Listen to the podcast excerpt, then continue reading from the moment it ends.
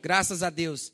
Gente, só para eu me situar, quem não esteve presente em nenhum dos dois dias, quando nós começamos a falar sobre trabalho, dinheiro e dízimo? Quem não esteve? Em nenhum dos dois. Quem não esteve? Tá. Um bom número de pessoas. Não dá para a gente pregar a Bíblia toda numa noite só. Não tem como a gente repetir. Graças a Deus estamos gravando aí o material. Depois você pode procurar o departamento de arte e mídia, né? Fazer a solicitação do áudio ou procurar no meu site natanrufino.com.br na seção de áudios e você vai encontrar lá sobre prosperidade financeira. Não sei exatamente agora como é que está o nome da subcategoria, mas você procura e você vai encontrar em três partes: trabalho, dinheiro e dízimo. Ou no aplicativo que tem para iOS, Android, Windows Phone. Provavelmente eu vou colocar essas mensagens lá. E o vídeo, se ficar bom, porque eu sou muito exigente, eu coloco. Tá bom?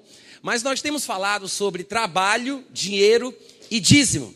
Na sexta-feira, nós ministramos aqui a respeito de pornografia, masturbação, vícios de comportamentais, que inclusive a neurociência tem combatido também. O povo da medicina e da ciência, não são evangélicos nem religiosos, tem combatido. Então, sexta-feira falamos sobre pornografia, sobre imoralidade sexual.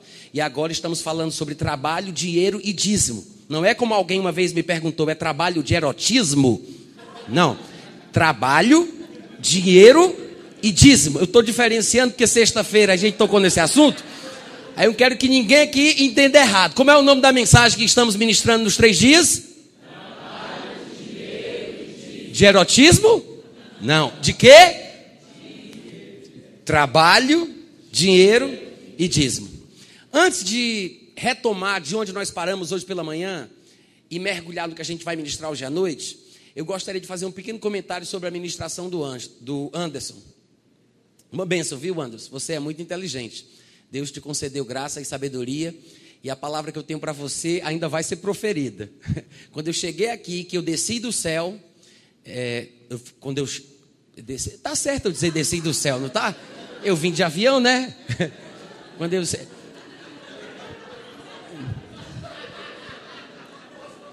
isso, isso é que é um cara cheio da palavra, né? Jesus disse: Eu desci do céu. Então, eu não desci do jeito dele, mas eu desci do meu jeito. Amém? Eu sei que tem os perseguidores da cruz e os perseguidores de Cristo que sempre procuram falhas e dizem que com certeza ele era louco por causa desse tipo de declaração, né? Mas louco é aquele que diz: aquela nuvem que passa lá em cima sou eu. Isso é doido. Mas eu desci do céu na quarta-feira aqui e na quarta-feira nas primeiras horas, veio uma palavra forte no meu coração a respeito do Anderson, da Keila, dos filhos e dessa igreja. E que daqui para mais tarde eu vou proferir, eu vou dizer o que é e eu quero que todos vocês ouçam, porque eu poderia ter compartilhado isso com ele, mas eu acredito que isso não é só para eles, como indivíduos ou líderes da igreja, mas é para o povo que o segue na graça que Deus dá. Amém? Mas Anderson falou muito aqui a respeito de filosofia, de teologia. E a filosofia, infelizmente, ela busca coisas que ela não vai conseguir encontrar. E eu vou dizer isso só para o Anderson colocar isso na gaveta, viu, misturada com azeite, para você usar nas suas palestras por aí no mundo afora. Um amigo meu muito inteligente, chamado Tassos Licurgo, certa vez estava palestrando e eu estava presente na plateia. E ele disse que a filosofia é um perigo. Ainda que possa parecer uma coisa boa, se você não tiver cuidado, vai ser uma situação difícil de você se livrar como cristão, porque ele disse que é, é bem provável que nós possamos dizer que a filosofia é mais ou menos como um cego, de olhos vendados, dentro de um quarto escuro, procurando um gato preto que não está lá. Então, nós aqui podemos sim raciocinar e argumentar, mas o nosso fundamento sólido é a palavra de Deus. Amém, gente? Amém. Tá. Estamos falando sobre trabalho, dinheiro e dízimo. Vou fazer aqui uma recapitulação geral, rapidinho, tá? Para que você possa acompanhar o raciocínio. Não vou entrar nos detalhes, os pormenores já estão gravados, depois você procura.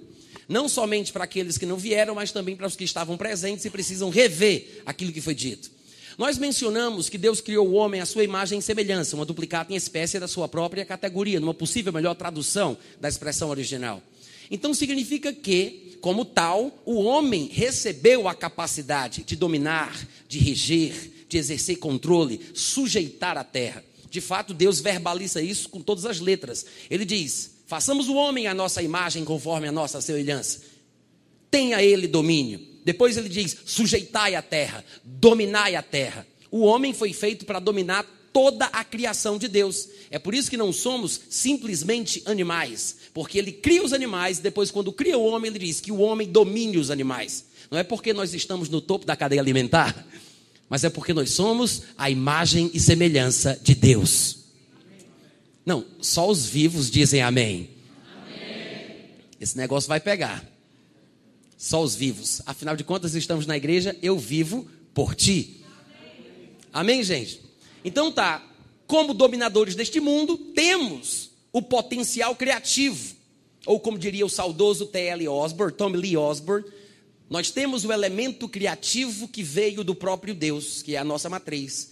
Então, pelo elemento criativo, podemos realizar coisas, produzir coisas. Tanto é que sujeitamos e dominamos a terra. As atividades que devem ser desempenhadas a partir deste potencial são o que nós chamamos de trabalho. O trabalho, eu mencionei, é a maneira número um por meio da qual o homem estava destinado a prosperar financeiramente em tudo quanto ele fizesse. E nós vimos que é aquilo que o homem faz que traz a prosperidade. Tudo quanto fizer prosperará. Há muitos textos que mostram isso. Então nós trabalhamos e produzimos. Agora, vimos em Deuteronômio 8 que Deus nos dá força para adquirirmos riquezas. Então Deus, sabedor dos perigos da riqueza que vem depois das atividades daquele homem que crê em Deus, o problema com Deus não está em que o seu servo tenha riquezas, mas o que pode acontecer depois que a riqueza vem. Quantos podem dizer amém? Então, em Deuteronômio 8, nós vimos Deus dando instruções claras ao povo que estava a ponto de entrar na terra prometida, que mana leite e mel. Símbolos de prosperidade, símbolos de abundância. Ele disse: Guarda-te para que não se eleve o teu coração e te esqueças do Senhor teu Deus, que te tirou da terra de servidão. Guarda-te para que não aconteça que depois que tiveres edificado boas casas e morado nelas, para que não aconteça que depois que aumente o teu gado, o teu rebanho, Guarda-te para que não aconteça que depois que aumentar, estava bom, viu o som? Deixa do jeito que estava, gente, por favor. Guarda-te para que depois, eu vou dar uns gritos daqui a pouco, vocês vão se arrepender se vocês mexerem nisso. Guarda-te para que depois, que se, se multiplicar o teu ouro, a tua prata, e for abundante tudo quanto tens, guarda-te para que não te esqueças do Senhor teu Deus, porque Ele é quem te dá força para que você adquira riquezas. Então ele diz: se você entrar nessa terra e servir a outros deuses, andar após eles e os adorares, eu protesto hoje contra ti que perecerás. Esta é a declaração divina. E eu fiz um link desta passagem, Deuteronômio 8,19, com aquilo que Jesus disse em Mateus capítulo 6, versículo 24. Porque Jesus faz uma declaração relativamente semelhante. Ele diz: Não podeis servir a dois senhores. E ele vai dizer, pelo próprio contexto, que Deus pode ser um dos senhores, mas o dinheiro pode se assenhorar da nossa vida também. É por isso que ele começa dizendo: Não podeis servir a dois senhores, e no final do mesmo versículo ele diz: Não podeis servir a Deus e as e as riquezas. Então, os dois senhores mencionados por ele é Deus e as riquezas. Então, não dá para servir Deus e servir as riquezas. Mas um crente maduro e equilibrado pode servir Deus com as riquezas. Amém, gente? Então, aprendemos sobre os perigos da riqueza. O amor do dinheiro, querer ficar rico, esta cobiça é a raiz de todos os males. Desvia o homem da fé, o atormenta com muitas dores. Jesus repetidamente diz: Cuidado, guardai-vos, lembrem-se, a vida de um homem não consiste na abundância de bens que ele possui. Lemos muitos textos que mostram os perigos que um crente corre em relação à fascinação das riquezas. As riquezas são coisas boas, são coisas de Deus, bênçãos de Deus. O dinheiro é de Deus. Mas temos que lembrar que há uma diferença entre experimentar as bênçãos de Deus e manter em dia o relacionamento com Deus que nos dá as bênçãos. Não, eu estou pregando muito bem hoje à noite. Eu quero uns amém, uns aleluia mais forte. Amém, gente? Há uma diferença entre as bênçãos de Deus e a relação com Deus das bênçãos. Então, isso mostra que a gente tem que aprender a se desprender um pouco mais do dinheiro. Porque dinheiro, riqueza, bens, prosperidade financeira, patrimônio, seja lá o que for, não foi feito para ser amado. Vou colocar assim: dinheiro não foi feito para ser amado, foi feito para ser usado. Para que nós tenhamos aqui um ponto de referência sobre a frase que declarei, eu vou dizer: pessoas, por exemplo, foram criadas para serem amadas e não para serem usadas. Então, o meu conselho é: nunca use o que foi feito para ser amado, nunca ame o que foi feito para ser usado. Se você usa, é porque você não ama. Se você ama, então você não usa. Se você ama pessoas, você não vai usar pessoas. Se você usa as pessoas, é porque você não as ama.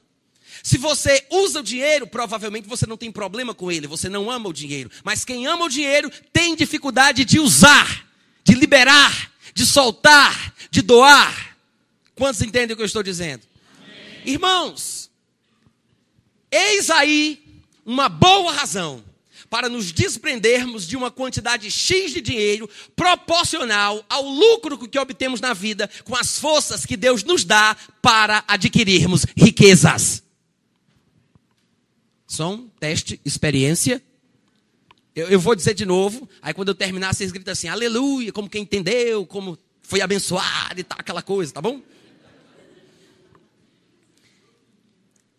Nunca use o que foi feito para ser amado, nunca ame o que foi feito para ser usado. Quem usa é porque não ama, quem ama é porque não usa. Dinheiro deve ser usado e não deve ser amado. Eis aí, eis aí, igreja. É quando o pregador não prega direito, o pessoal não entende nada e não glorifica, né? Eis aí, igreja, a razão pela qual nós devemos nos desprender periodicamente, de forma proporcional, de um pouco de dinheiro que adquirimos com as forças que Deus dá para adquirirmos riquezas. Em outras palavras, em outras palavras, Deus nos dá força para adquirir, nós adquirimos, mas não nos esquecemos da parte de Deus. Irmãos, o dízimo, a oferta, a participação na obra, não somente com as nossas forças, com a nossa oração, mas também com o nosso sangue. Porque quando eu falo sobre dar dinheiro, nós estamos entregando ali um, um pouco, uma parte do nosso sangue. Deus disse: no suor do teu rosto comerás o teu pão, mostrando que à medida que trabalhamos agora, depois da maldição, nós cansamos, fatigamos. O suor representa esse cansaço. Só que o suor é o sangue transformado. Então, quando nós damos o dinheiro, através do suor do nosso rosto, nós estamos cooperando com o nosso sangue na obra de Deus. Amém, gente? Sabe o que é que isso me diz? Além de patrocinar o avivamento que Brasília vai ver, porque eu creio que essa igreja, Vivo por Ti, tem participação no que vai acontecer aqui nesse lugar. E se nós pegarmos a visão, se mantivermos o nosso coração em dia com as coisas de Deus, nós viraremos essa cidade de cabeça para cima. Eu disse para cima. Então, quando você dá, você não apenas investe, você não apenas patrocina a obra, porque de fato, quem é que vai patrocinar aquilo que Deus quer fazer através da Vivo por Ti? Quem é que vai patrocinar? É a Brama? É a Souza Cruz? Eu vou pegar aqui a deixa do Bruno. Diga, eu. Não é a Brama, não é a Souza Cruz, somos nós. Então, além de patrocinar, pense também no privilégio que você tem de se guardar e de se treinar para não ser avarento. Quer testar a sua generosidade?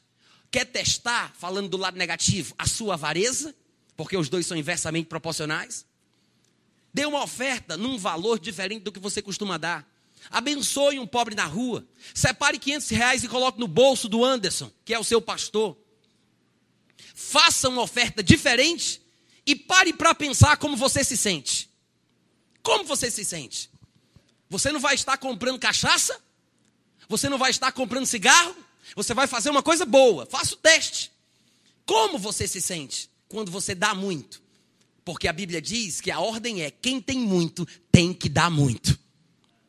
Nós vimos isso hoje pela manhã. Pelo menos quem veio devia estar gritando glória a Deus e aleluia agora. Amém, gente? Então, o dízimo é uma benção, não só para o reino, não só para o avanço da obra, mas é uma benção para mim. Periodicamente, eu tenho uma oportunidade de me desprender proporcionalmente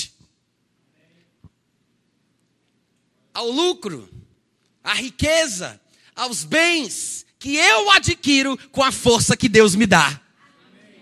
Todo mês, periodicamente, sempre eu estou fazendo isso para o meu bem, porque não posso servir a dois senhores. Deus disse: cuidado para que não aconteça depois que você tiver tudo, que você se esqueça de mim. Antes, todo mundo lembra. Deus me faz ganhar na loto, me faz ganhar na loteria. Deus, ai que mega cena abençoada. Deus manda para mim Jesus, porque se eu ganhar, eu vou comprar uma igreja nova, eu vou investir em missões, ah, eu vou fazer aquilo que tu queres. Ah. É. Antes todo mundo sabe, todo mundo pode, todo mundo tem, todo mundo dá. Mas Deus, que é mais sabido do que nós, tudinho junto, ele diz: Cuidado, meu irmão, com o que vem depois. O lance é depois, a parada é depois, o perigo é depois. Depois da prosperidade, depois da abundância, depois do dinheiro muito. Como é que você dá? Como você investe? Você é desprendido? Você ama a Deus? Então, irmãos, nós temos sim que dar a Deus alguma coisa. E eu sei que as pessoas dizem assim: ah, mas Deus, ele não quer meu dinheiro. Tolice, pregação ridícula, ele quer meu coração. Compadre, se ele tiver teu coração, ele vai ter o teu dinheiro.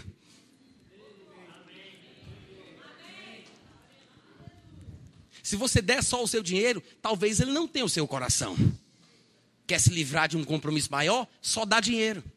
Agora, está querendo mesmo dar o coração? Vai dar é tudo, inclusive o dinheiro. Mas a grande pergunta é: como é que a gente dá para Deus, hein? Como é que a gente dá para Deus, né? É uma pergunta interessante. Eu poderia sugerir algumas opções, por exemplo, queimando dinheiro em uma bacia de ouro em sua santa presença.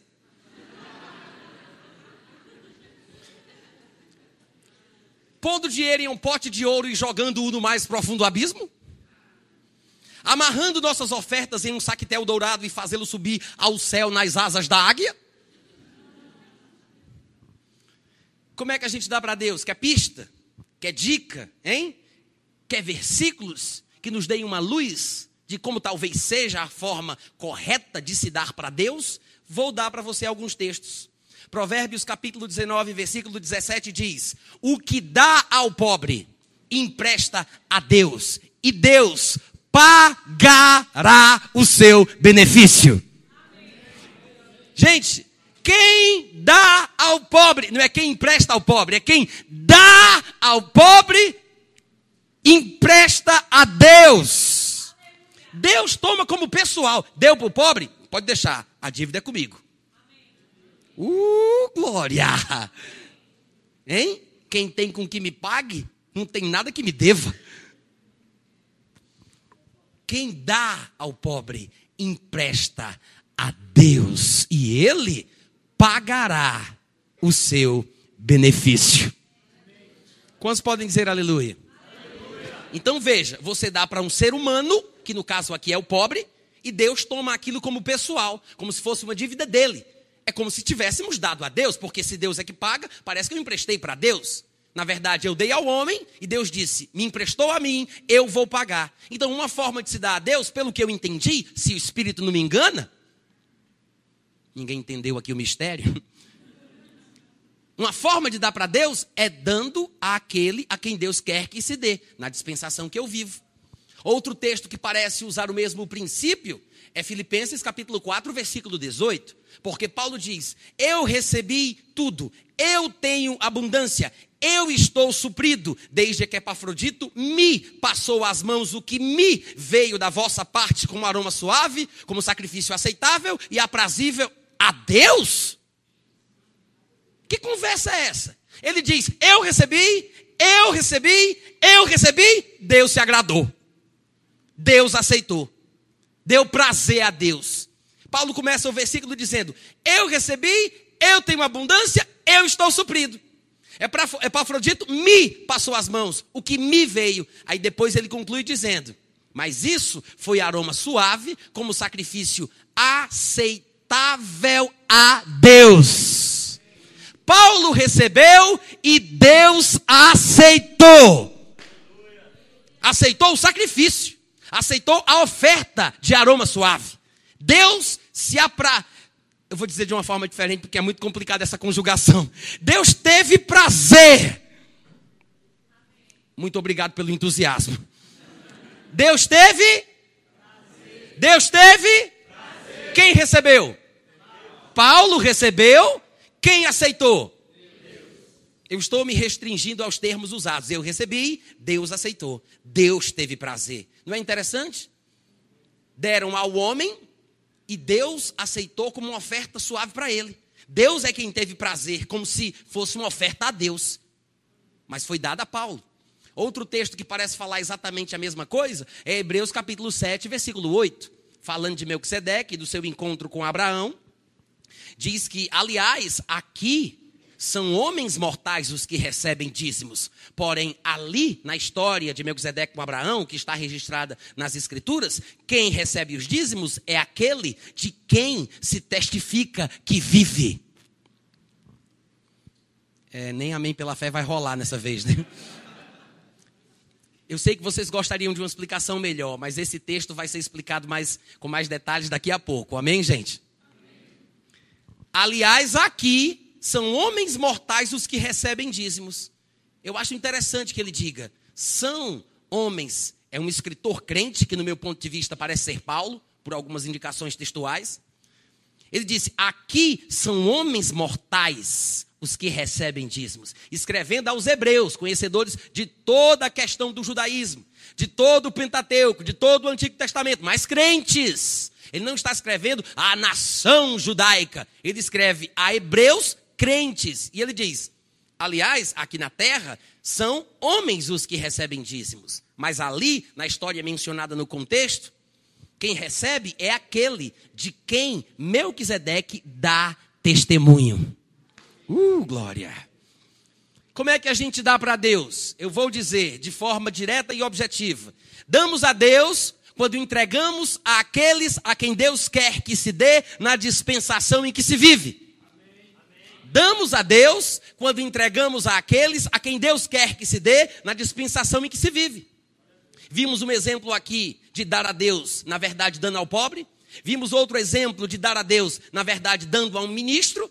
E ele também menciona que na terra são homens mortais os que recebem dízimos. Mas existe uma história com base no personagem de Melquisedeque, que só entrou na história da Bíblia para pegar o dízimo, que representa uma coisa superior damos na terra a homens, mas Deus aceita no céu.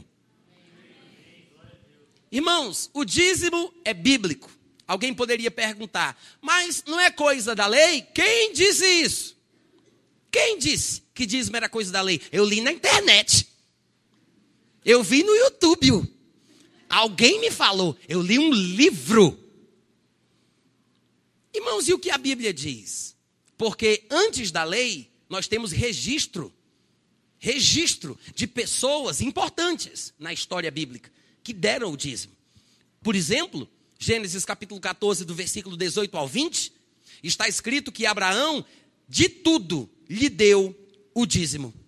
Falando que ele deu o dízimo a Melquisedeque, que naquela época tipificava, não era Jesus encarnado, mas tipificava Jesus Cristo. Era uma sombra, uma representação de Jesus. Porque, como não se tinha os dados do seu nascimento, nem do seu atestado de óbito, pela sua falta de informação do nascimento e da morte, ele representava a pessoa de Jesus. Em Hebreus capítulo 7, a gente vai ver depois que ele foi feito semelhante, pelas características bem particulares da sua história. Ele foi feito semelhante ao Filho de Deus. Ele não era o Filho de Deus, foi feito semelhante, pelas similaridades, pelas semelhanças. Amém? Então, de tudo Abraão lhe deu o dízimo. Em Gênesis 28, 20, do 20 ao 22, está escrito que Jacó disse: De tudo quanto me concederes, certamente eu te darei o dízimo. Abraão de tudo lhe deu o dízimo. Jacó disse: De tudo quanto me concederes, certamente eu te darei o dízimo. a despeito dos contextos mencionados, a despeito dos pormenores de cada situação, nós temos aqui dois grandes personagens bíblicos respeitados e queridos, heróis da fé, dizendo que deram o dízimo de tudo. Antes da lei, centenas, eu disse, centenas de anos antes da lei. Então não podemos pensar que o dízimo é coisa da lei. Afinal de contas, já existia. Patriarcas, homens de Deus, profetas estavam dando o dízimo. De onde veio? Foi Abraão que inventou? Muito provavelmente não. Isso deveria estar passando de geração a geração. Desde a criação do mundo, de Adão para os seus filhos, para os seus filhos, para os seus filhos, até que foi institucionalizado na época da lei. Mas você tem que entender que a Bíblia ensina que quando Abraão deu dízimo a Melquisedeque, porque o reconheceu como ministro de Deus naquela dispensação em que ele vivia, é, pausa para o amém. amém.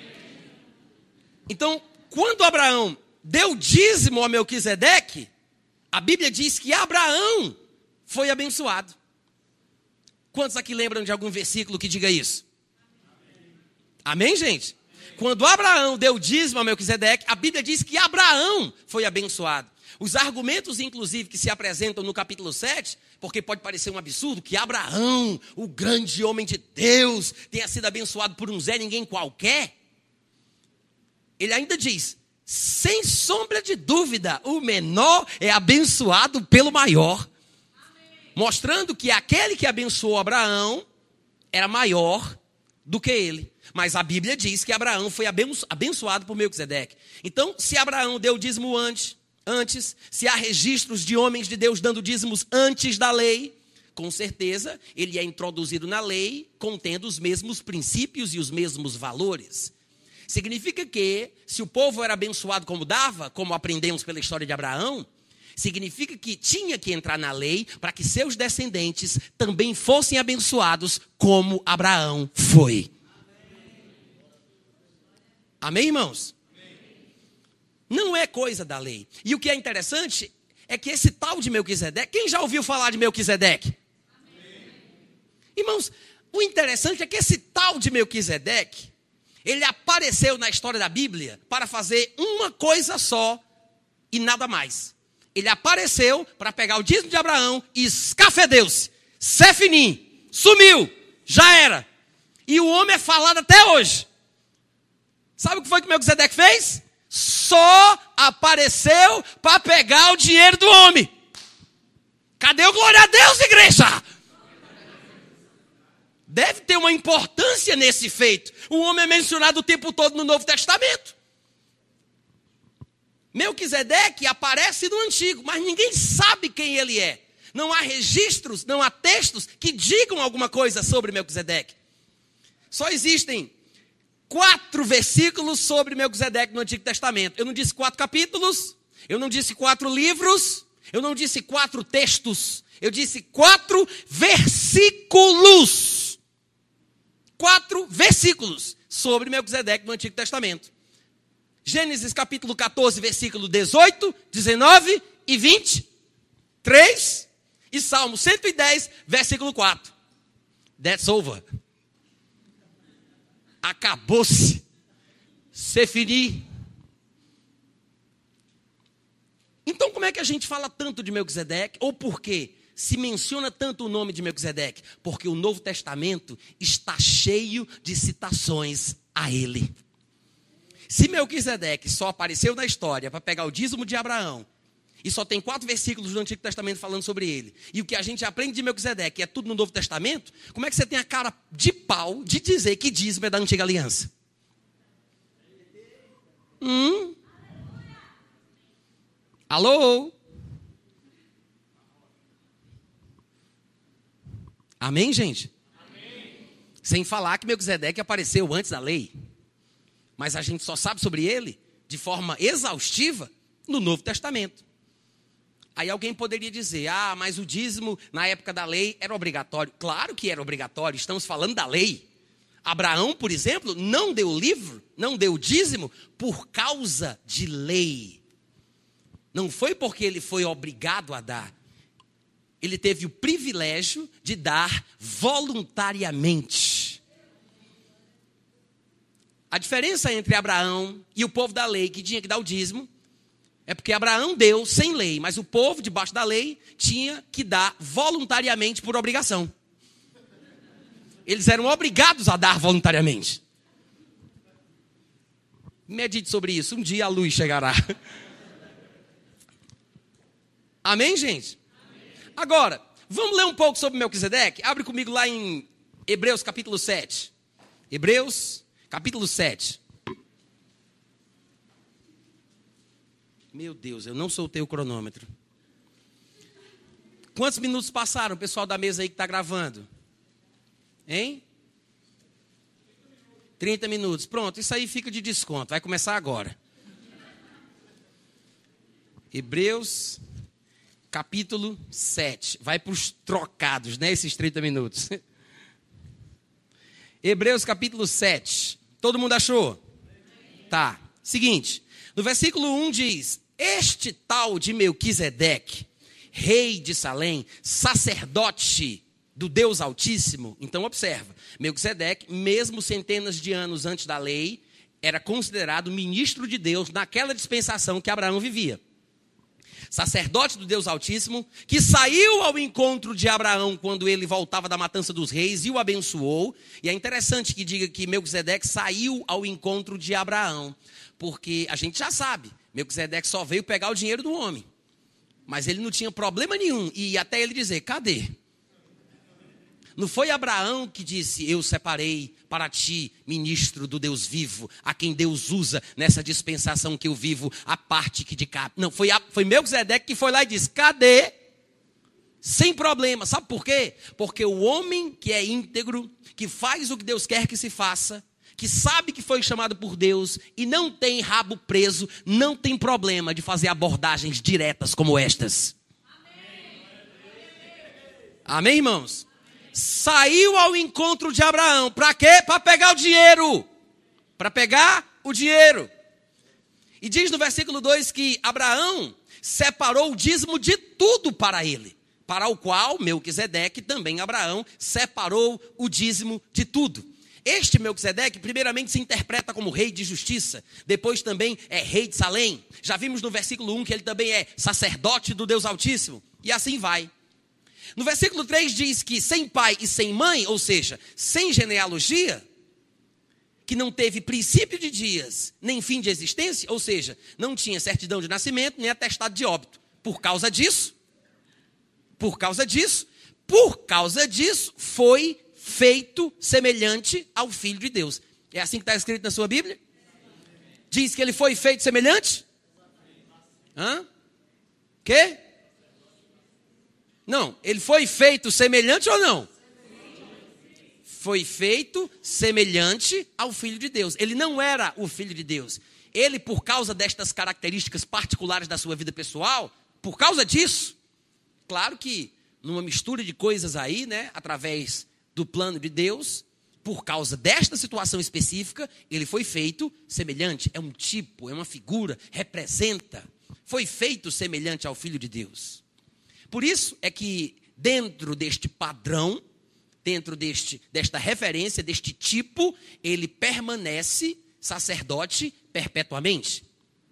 Considerai, pois, como era grande esse, falando de Melquisedeque, como era grande esse, a quem Abraão, o grande patriarca, o amigo de Deus, pagou o dízimo tirado dos melhores despojos. Ora, os que dentre os filhos de Levi, ou seja, os descendentes de Levi, chamados de levitas, os que dentre os filhos de Levi recebem o sacerdócio, têm mandamento de recolher, de acordo com a lei, os dízimos do povo, ou seja, dos seus próprios irmãos, ainda que todos os irmãos também tenham descendido de Abraão. Versículo 6. Entretanto, aquele Melquisedeque, cuja genealogia não se inclui entre os levitas, recebeu dízimos, foi direto de Abraão e abençoou Abraão, que era o homem que tinha as promessas. E ele argumenta: evidentemente é fora de qualquer dúvida. Se Melquisedeque abençoou Abraão, então a gente tem que entender: o menor é abençoado pelo maior. O inferior é abençoado pelo superior. Aliás, no versículo 8 ele abre um parêntese e ele diz: Aliás, aqui ele não está mais falando do passado. No momento em que ele escreve a carta, ele se reporta ao presente e diz: Aliás, aqui são homens mortais os que recebem dízimos. Irmãos, o tempo da escrita que acabamos de ler está pós cruz do Calvário, pós ressurreição de Jesus, pós estabelecimento da nova aliança. Quando ele diz aqui são homens mortais os que recebem dízimos, ele escreve com consciência de que a lei que vigora é a lei da nova aliança. O simples fato dele dizer, aqui são homens mortais, os que recebem dízimos, mostra que o autor da epístola aos Hebreus acreditava que o dízimo continuava sendo dado. Hum? Aliás, aqui são homens mortais os que recebem dízimos. Porém, ali, nessa história que ele está contando, de Melquisedeque e Abraão, ele diz, aqui são homens mortais os que recebem dízimos. Mas ali, nessa época do passado, naquela história que eu estou contando, quem é que recebe os dízimos? Ali naquela história, quem recebe os dízimos é aquele de quem se testifica que vive. Ele disse: Aqui são homens mortais os que recebem dízimos. Mas nessa história de Melquisedão, de Melquisedão lá vem de Melquisedeque. Eu já ia dizer de Melquisedão e, Abra, e Abrazeque, né? Talvez. Mas ali naquela história, entre Melquisedeque e Abraão, quem recebe os dízimos? Aqui são homens mortais. Mas ali, naquela história, quem recebe? Ali, quem recebe é aquele, presta bem atenção na expressão, aquele de quem se testifica que vive. Melquisedeque foi feito semelhante ao Filho de Deus. Ele representa o Filho de Deus. Então, Melquisedeque, ele representa Jesus, mas não é Jesus. Mas o seu estilo de vida, os particulares da sua vida, da sua individualidade, aquelas questões que já comentamos, faz o quê? Dão testemunho de Jesus. Então, Melquisedeque representa, testemunha sobre Jesus Cristo. Mas o texto está dizendo que aqui são homens mortais os que recebem os dízimos, mas ali, nessa história de Melquisedeque, quem recebe os dízimos? Aquele de quem se testifica que vive. Não é aquele que testifica que vive. É aquele de quem se testifica que vive. Melquisedeque não era importante por si mesmo, mas por causa da sua representação da pessoa de Jesus Cristo. Segundo o texto, quem recebe os dízimos da história que ele faz questão de explicar foi Jesus Cristo em pessoa, pelas mãos de Melquisedeque. Os homens mortais recebem, mas é Deus que aceita. Como é que a gente dá para Deus? Dando àqueles a quem Deus quer que se dê na dispensação que se vive. Abraão deu a Deus através de Melquisedeque.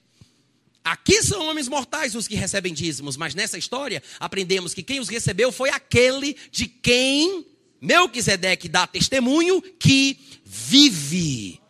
Nós poderíamos continuar lendo o contexto e aprender ainda mais sobre o assunto e corroborar as afirmações que temos feito aqui.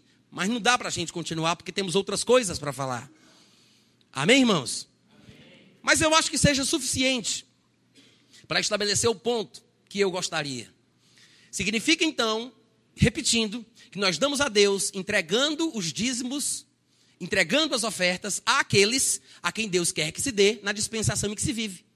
Antes da lei, temos exemplos na pessoa de Abraão, que alguém deu a Deus, entregando a um ministro, sacerdote do Deus Altíssimo naquela época.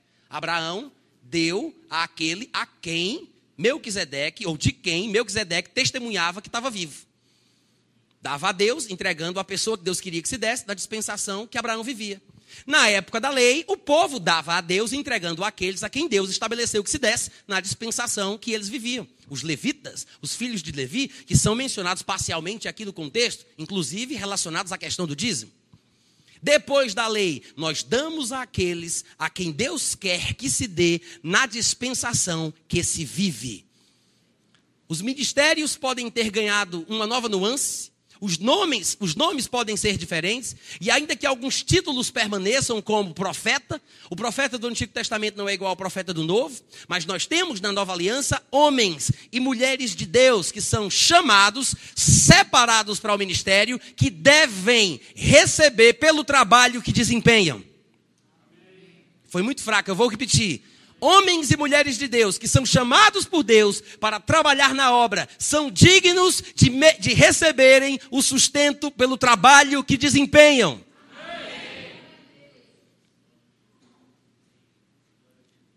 Amém. 1 Coríntios capítulo 9, no versículo 13 e 14, Paulo diz uma coisa fantástica.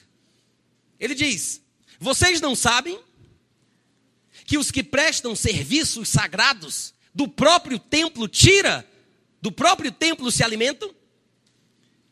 Abre lá, 1 Coríntios capítulo 9, versículo 13, por favor. 1 Coríntios capítulo 9, versículo 13. Se você não tiver Bíblia aí com você, procure o crente mais próximo e acompanhe a leitura. 1 Coríntios capítulo 9, versículo 13. Posso ler? 1 Coríntios 9, 13. Os irmãos acharam? Paulo diz: Não sabeis vós que os que prestam serviços sagrados do próprio templo se alimentam? Irmãos, Paulo escreveu isso na antiga ou na velha aliança? Ele está debaixo da antiga ou debaixo da nova aliança?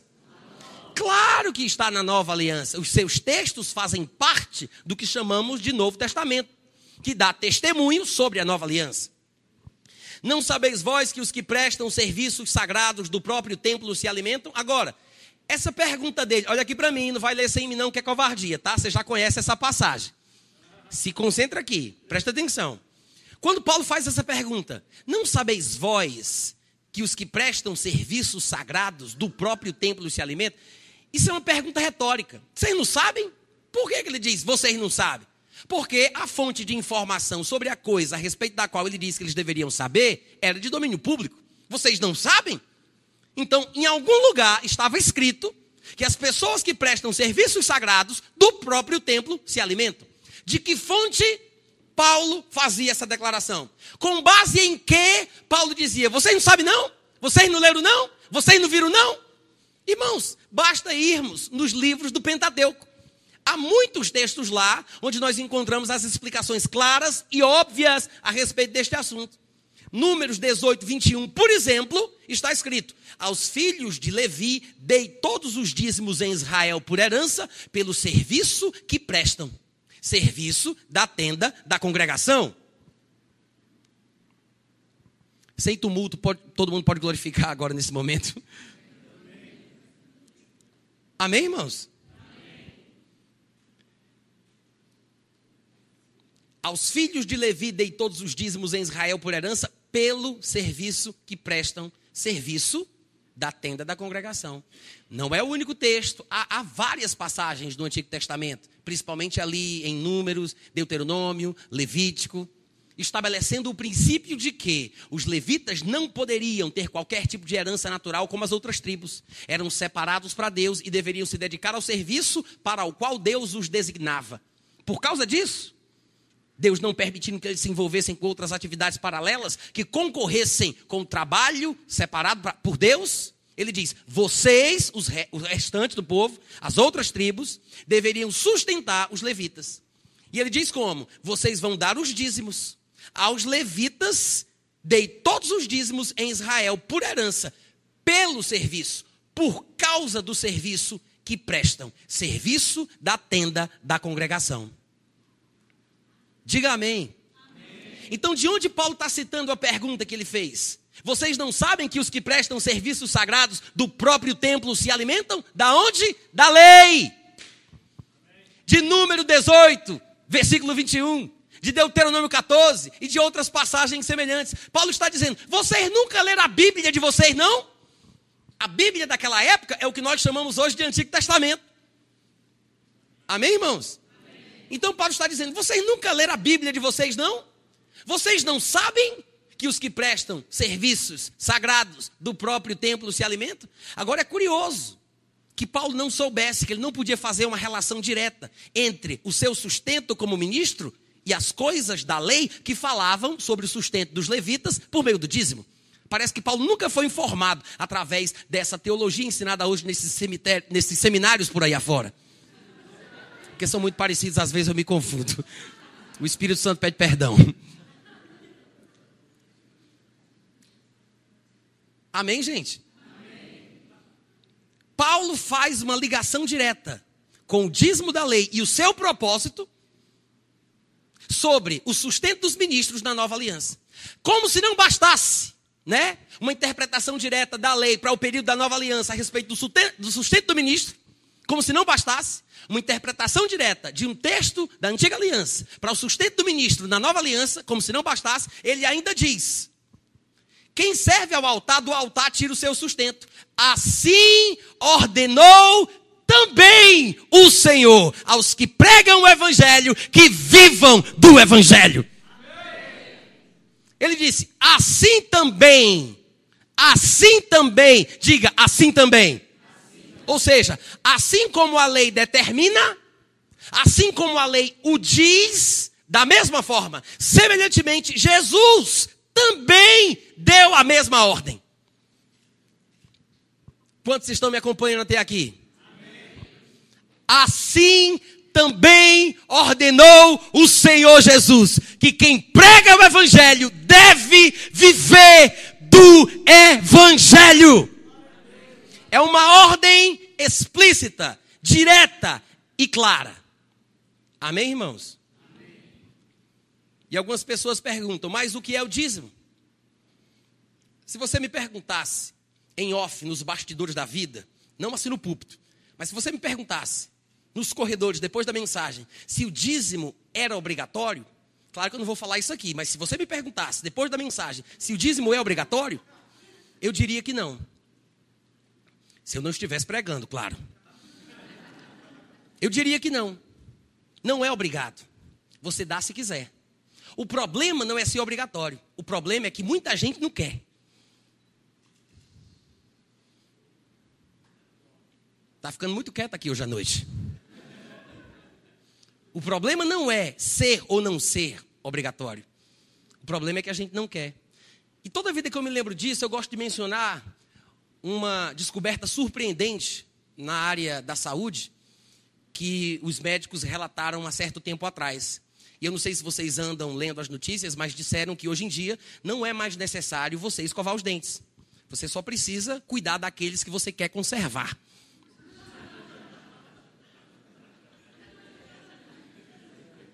Os irmãos entendem a parábola? Não é obrigado a escovar os dentes de jeito nenhum. De forma nenhuma. Faça o que tu queres. Há de ser tudo da lei. Irmãos, existem inúmeras coisas na vida do crente na nova aliança que não são obrigatórias. Mas que, se não forem feitas, nós perdemos a benção. Inúmeras. O dízimo eu diria, se eu não estivesse falando do púlpito, que não é obrigatório. Mas não é por isso que o crente vai deixar de dar. Amém? Amém. E para deixar claro que é uma oferta, ainda que seja uma oferta de valor previamente estabelecido, né? O simples fato de já ter um valor ou uma porcentagem previamente estabelecida não transforma o dízimo em uma coisa obrigatória, só porque tem um valor previamente estabelecido continua sendo uma oferta. Até mesmo na época da lei, isto é bastantemente claro mencionado. No próprio texto de Números 18, do 21 ao 26, que eu mencionei aqui, diz o seguinte: olha só, presta atenção. Aos filhos de Levi dei todos os dízimos em Israel por herança pelo serviço que prestam. Serviço da tenda da congregação. E nunca mais os filhos de Israel se chegarão à tenda da congregação para que não levem sobre si o pecado e morram. Versículo 23. Mas os levitas farão serviço da tenda da congregação e responderão pelas faltas do resto do povo. Estatuto perpétuo é este para todas as vossas gerações. E não terão eles nenhuma herança no meio dos filhos de Israel, porque os dízimos dos filhos de Israel que apresentam ao Senhor em oferta, dei-os por herança aos levitas, porquanto eu lhes disse: No meio dos filhos de Israel, nenhuma outra herança tereis. Disse o Senhor a Moisés: Também falarás agora aos levitas. Ele fala para o resto do povo e diz: Dá o dízimo para os levitas. Como? Dá o dízimo em oferta. Agora fala para os levitas e diz o seguinte: Deus mandando Moisés. Ele diz: Fala aos levitas: quando receberdes os dízimos da parte dos filhos de Israel que vos dei por herança, deles também apresentareis uma oferta. Dois pontos: o dízimo dos dízimos. Claramente, mesmo no período da lei, Deus fala: o povo vai dar para sustentar os trabalhadores da dispensação que eles vivem, para sustentar os levitas. O dízimo eles vão ofertar aos levitas em oferta pelo serviço que prestam. Aí depois ele diz: agora fala para os levitas. Não é porque eles estão trabalhando e recebem os dízimos que eles não devem ter o mesmo comportamento. Por quê? Porque dar o dízimo é tão importante que até quem é sustentado por ele tem que praticar a mesma coisa. Mas ele não muda os termos. Ele diz: o dízimo do povo para os levitas é uma oferta. O dízimo que os levitas dão dos dízimos que recebem também é uma oferta. Dízimo é isso é uma oferta de valor previamente estabelecido. Diga, dízimo, é uma oferta de valor previamente estabelecido. Amém, gente? O contexto de 1 Coríntios capítulo 9, que nós mencionamos aqui também, quando Paulo diz: Não sabeis vós que os que prestam serviços sagrados do próprio templo se alimentam, e quem serve ao altar do altar tira o seu sustento? Assim ordenou também o Senhor aos que pregam o evangelho que vivam do evangelho. Esse contexto de 1 Coríntios 9 fala especificamente, olha aqui para mim que é mais negócio, hein, gente? Fala especificamente sobre dinheiro e sobre o sustento dos ministros que trabalham na obra. Nós não vamos lê-lo agora, mas está no meu script. Daqui para mais tarde, se Deus quiser e eu conseguir, a gente vai concluir esse estudo. Se vocês tiverem paciência, a gente fica aqui até acabar. Mas no momento, a gente não vai estudar o contexto de 1 Coríntios capítulo 9. Eu quero dar sequência ao mesmo sentimento, ao mesmo pensamento que extraímos de 1 Coríntios 9, 13 e 14 a ideia do semear e colher, a parceria no tocante ao dar e receber. Esse mesmo princípio. Vocês não sabem que os que prestam serviços sagrados do próprio templo se alimentam? Quem serve ao altar do altar tira o seu sustento? Assim como também ordenou o Senhor que os que pregam do evangelho devem viver do evangelho? Todo mundo sabe, irmãos, que Jesus trabalhou com carpintaria. Todo mundo sabe, ele foi carpinteiro, né? mas em determinado momento da sua vida, ele parou de ser sustentado por esse tipo de trabalho. Tanto é que de vez em quando a gente tem um vislumbre de onde vinha os recursos de Jesus Cristo.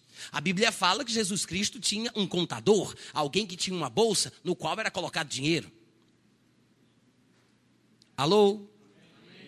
A Bíblia fala que mulheres da alta sociedade, inclusive uma que é citada pelo nome, dada a sua importância, esposa de um procurador conhecido, citado nominalmente, também sustentava Jesus com as suas finanças. Não vem dizer para mim que Jesus Cristo não recebia no ministério. Afinal de contas, por que, que ele diria que quem prega o evangelho deve viver do evangelho se ele não tivesse tido a experiência? Irmãos, nós, muitas vezes, pregamos no púlpito coisas sobre as quais nunca tínhamos pensado. O Espírito Santo vem, traz a revelação, a gente fala, o povo é abençoado e a gente também. Quando a gente desce do culto, a gente vai correr atrás para tentar viver aquilo que foi dito. Então, o pregador tenta viver aquilo que prega, mas Jesus pregava o que já vivia. Quantos entenderam a diferença?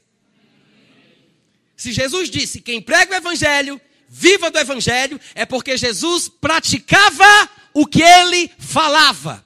Quando Jesus começou a pregar, e a Bíblia diz em Lucas que Jesus tinha aproximadamente 30 anos de idade, quando começou o seu ministério, teve um ponto inicial, teve um marco inicial. Então, quando ele começa a ministrar, ele leva consigo uma bolsa ele recebe ofertas, ele toca no assunto, ele prega sobre o assunto. E depois, quando ele treina os seus ministros, segundo a revelação que Paulo nos dá no texto que lemos, de 1 Coríntios 9, quando, quando Jesus treina os discípulos para fazerem o que ele tinha iniciado, ele diz: Vocês também façam como eu fiz, façam como eu faço. Se você vai pregar o evangelho como eu prego, viva do evangelho como eu vivo. Uh, glória! Amém, irmãos? Nós temos inúmeros textos no Novo Testamento. Eu disse, temos inúmeros textos no Novo Testamento que falam especificamente sobre isso. Exemplos, 1 Timóteo capítulo 5, versículo 17. Paulo dando instruções a Timóteo sobre o tipo de administração que ele deve exercer na igreja que estava crescendo de vento em polpa. Ele diz: Timóteo, devem ser considerados merecedores de dobrados honorários os presbíteros que presidem bem, com especialidade os que se afadigam na palavra e no ensino. Como é que é? Paulo disse: devem ser considerados. Devem ser considerados. Qual é a palavra? Repete aí para mim. Ele está falando sobre ter consideração pelos ministros. Sabe por que tem muito ministro passando necessidade, muito pastor sem conseguir avançar no que Deus traz? Porque falta consideração por parte do povo. E Paulo diz: devem ser considerados merecedores. Merecedores de quê? Dobrado honorário. Quem? Os presbíteros que presidem bem e ainda de forma mais especial aqueles que se afadigam na palavra e no ensino. Agora, se Paulo diz existem pré-requisitos para um salário maior, é porque é possível que Timóteo e os que estavam com ele analisassem a administração do líder. Porque se ele diz só pode receber mais quem preside bem, é porque podia ser que tivessem presbíteros, líderes, ministros, pastores que presidissem bem e outros que presidissem mal. Ele diz: devem ser considerados merecedores os que presidem bem. Então quer dizer que tem uns que merecem, mas tem outros que não merecem. Alô? Amém, gente? Agora, os que não merecem, ele está falando sobre não merecer um salário maior. Ele não está falando sobre não merecer salário nenhum. Porque o trabalhador é digno do seu salário. Amém? Que é mais ou menos isso que ele diz no versículo seguinte: Pois a Escritura declara: Não amordaces o boi quando pisa o grão, e diz mais: O trabalhador é digno do seu salário. Quantos podem dar um grito de aleluia. Outro texto que nos mostra a ligação direta entre o ministério e a remuneração financeira é 1 Pedro, capítulo 5, a partir do versículo 1. Pedro está dando conselhos a respeito de coisas que devem ser imitadas e coisas que devem ser evitadas. Três coisas servem de modelo, três coisas devem ser rejeitadas porque estão fora do padrão. Então ele diz: Rogo, pois, aos presbíteros, que é uma palavra que representa a mesma função que o pastor desempenha. Presbítero, ao pé da letra, seria uma pessoa mais velha ou mais experiente que na verdade é usado no Novo Testamento intercambiavelmente com a palavra pastor, com a palavra bispo e assim por diante. É como se fossem os ministros daquela época. Por isso é que ele diz: rogo aos presbíteros, depois ele fala que pastoreai o rebanho de Deus, no versículo 2. Rogo, pois, aos presbíteros que há entre vós, eu, presbítero como eles, e testemunha dos sofrimentos de Cristo, e ainda co-participante da glória que há de ser revelada. Pastoreai, versículo 2, o rebanho de Deus que há entre vós, não por constrangimento, ou seja, só porque o supervisor mandou, só porque tem alguém na cola, o diretor da região, o diretor daquele setor, só porque o meu supervisor espiritual está no meu pé. Ele disse que você não faça a obra de Deus por constrangimento, mas que seja espontaneamente. Uma coisa a ser evitada, uma coisa a ser praticada. Que é assim que Deus quer. Depois ele diz: nem pastorei por sórdida ganância. Ou seja, não deve ser motivado por isso. O pastor não deve estar no ministério por causa de desejo, de, de querer ter dinheiro, de ficar rico. Mas é interessante que ele mencione que não esteja no ministério por causa de ganância financeira. Ainda que esta não seja a atitude correta, ainda que ele diga, cuidado para não fazer assim, deixe implícito que tem dinheiro nesta relação. Porque se não tivesse, ele não se preocuparia em falar que não seja por causa do dinheiro. Quantos podem dizer amém? amém. Quantos entenderam o que eu falei? Amém. É claro que tem que ter dinheiro. É um trabalho, é uma atividade, é uma ordem de Jesus que quem prega viva do Evangelho. Mas que não seja por isso. Amém, irmãos?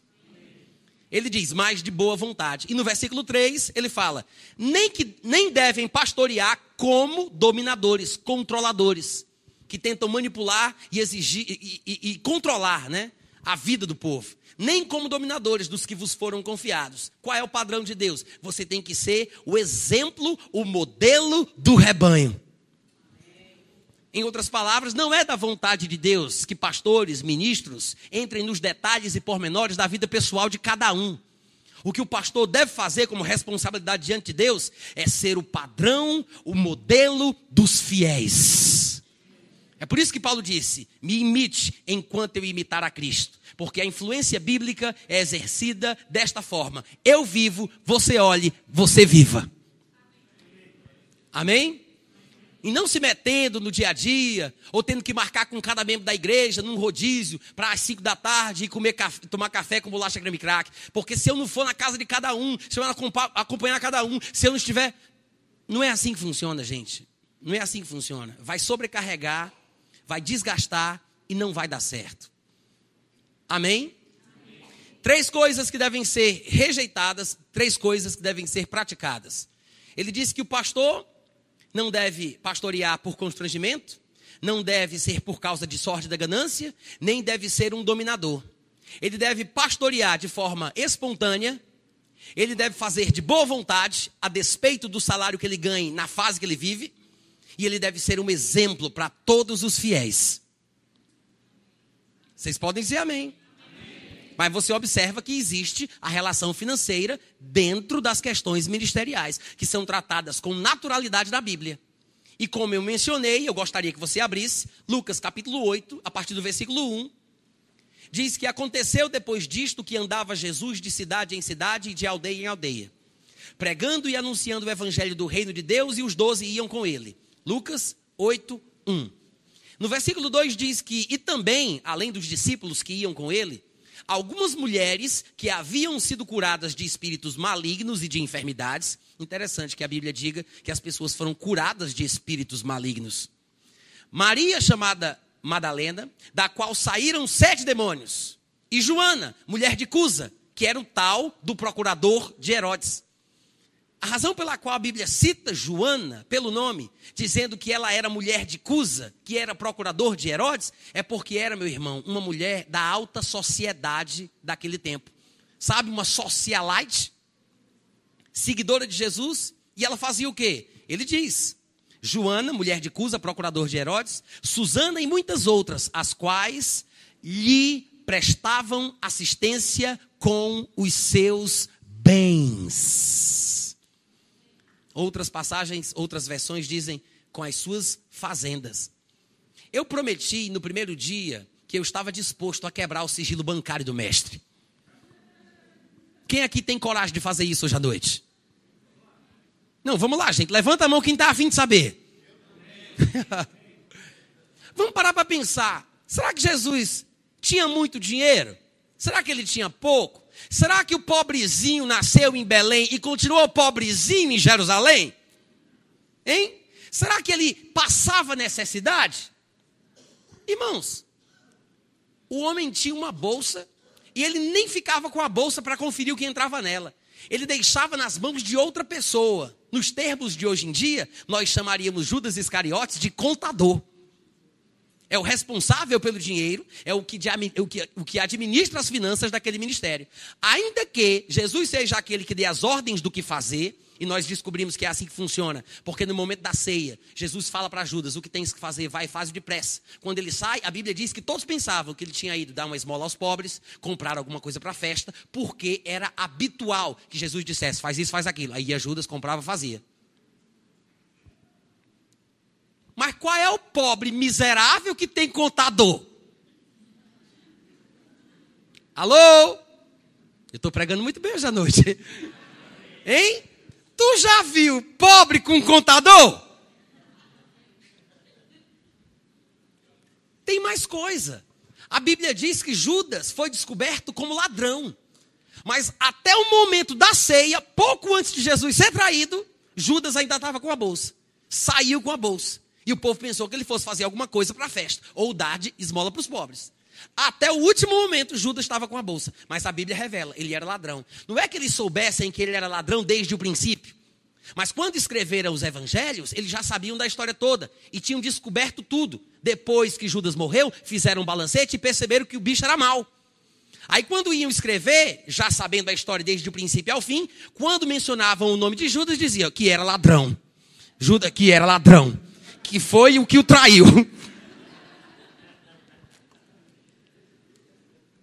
Mas se o homem era ladrão e estava com a bolsa até a ceia, um pouco antes de Jesus ser preso, significa que ele tirava e ninguém via. Ele tirava e ninguém via. Irmãos, se tivesse cinco moedinhas, cinco moedinhas dentro daquele saco, tira uma, dá para perceber. Só dá para roubar quando tem muito. Eis que vos fala a voz da experiência. Afinal de contas, eu tenho 43 anos de idade, eu já vivi muita coisa. Amém, gente? Eu posso usar os recursos da minha vida passada para servir de ilustração para o tempo presente. Amém? Ninguém percebia. Tinha muito dinheiro ali. Para para pensar, gente. Vamos parar para pensar? Jesus pegou 12 homens barbados, homens crescidos, com família, tinha gente ali que já tinha até sogra. E Jesus diz: Eu vos farei pescadores de homens. Tirou cada um das suas profissões, mas o indício que mostra que Deus não chama desocupado. Ele só chama para o ministério aqueles que não têm tempo para poder servir a Deus, porque estão ocupados pela responsabilidade que têm. Deus não quer vagabundo, Deus quer gente responsável. Agora, ele tira de um trabalho e coloca em outro. Então Jesus tira os homens dos seus trabalhos e diz: Eu transformarei vocês em outros ministros, outros trabalhadores, pescadores de homens. Mas Jesus os sustentava. Era Jesus quem mantinha a vida deles durante um certo tempo. Agora, para para pensar. Vamos supor que Jesus Cristo tivesse que comer todo dia, café da manhã, almoço e janta. Todo dia. Café da manhã, almoço e janta. Eu quero dar um exemplo aqui com alguns valores que possam ser calculáveis, tá? Então eu gostaria de saber quem aqui concordaria comigo de dar pelo menos 10 reais por exemplo. 10 reais para Jesus comer, tomar o café da manhã, almoço e janta. 10 reais por dia. Quem dá 10 reais para Jesus? Bando de miserável. 10 reais é muito pouco. 10 reais por dia é pouco demais. Vamos colocar 20, gente, pelo amor de Deus? Não, tá, vamos deixar 10. É mais fácil de calcular, senão eu me perco. Mas todo mundo sabe que por culpa de vocês, Jesus vai passar fome no meu exemplo. Tá? Combinado assim? Tá. Então vamos fazer o seguinte: vamos fazer um negócio? Nem eu, nem vocês. vamos colocar 10 dólares, que dá uma arredondada. Todo mundo tem essa generosidade no coração? Tá. 10 dólares para tomar café da manhã, almoçar e jantar. Não entra aqui negócio de esmola para pobre, pagamento de taxa de imposto, não entra nada disso. Só comida. Café da manhã, almoço e janta. 13 pessoas, cada uma das 13 está gastando 10 dólares. 10 vezes 13 dá quanto? 130. 130 vezes 30. Gente, ou eu estou fazendo confusão, ou vocês estão destinados a me, a me atrapalhar. Presta atenção, vamos começar de novo, tá? Olha só, são 13 homens comendo por dia, cada dia 10 dólares. Olha para cá. 10 vezes 13 dá quanto? 130 dólares por dia, tá? 130 dólares por dia. 130 vezes 30 dá quanto? 3.900 dólares. Bom, como a gente já sabe que a conta está apertada e eles estão passando fome, vamos arredondar para 4 mil? Hein? Gente, que resistência é essa? Abra o coração, pelo amor de Deus. É por isso que essa igreja não cresce. 4 mil dólares só com comida. Eu falei 4 mil dólares. Hum. só com comida. E nunca vimos Jesus Cristo passar necessidade ou não poder ir de uma cidade para outra, de uma aldeia para outra, porque faltava recurso. E se não tivesse dinheiro na bolsa no momento, o homem cria que Deus traria até mesmo da boca do peixe. O que isso me mostra? Que Jesus sabia que para fazer a obra de Deus, Deus o sustentaria com recursos financeiros para isso. Ele fazia a sua parte, Deus fazia a dele. Quantos estão entendendo? Então, irmãos, é bíblico trabalhar no ministério e ter o retorno. Nós precisamos entender isso, que nós somos aqueles que vão patrocinar o avivamento que vai varrer o Distrito Federal. Amém. Temos que acreditar nisso. Eu queria que você abrisse comigo em 1 Coríntios, no capítulo 9, para que a gente veja agora, pormenorizadamente, o contexto daquela passagem que eu mencionei. 1 Coríntios, capítulo 9. Quantos estão aprendendo alguma coisa hoje à noite? Amém. Você está sendo abençoado? Amém. Já caiu no seu coração a certeza de que de fato o dízimo é mencionado na nova aliança? Amém. Já percebeu isso? Tá. Olha para cá, presta atenção. Agora o negócio vai começar a engrossar. Nós temos aqui mais ou menos uma, duas, três, quatro, cinco, seis passagens para terminar a nossa mensagem. Quantas eu disse? Seis, Seis passagens para terminar a passagem, para terminar a mensagem. Cada passagem deve ter mais ou menos uns 25 versículos, tá? Então o que é que eu vou fazer? Eu não sei se vocês perceberam, mas eu falo um pouco rápido. Como o tempo já está se encurtando, eu vou falar um pouco mais rápido agora. Pode ser? Pode ser? Eu sei que às vezes alguém se atrapalha porque não consegue acompanhar o raciocínio. Eu posso até tentar falar mais devagar se vocês me avisarem que está um pouco confuso. Mas eu quero que vocês prometam que vão pensar um pouco mais depressa. Aí a gente se encontra no meio do caminho.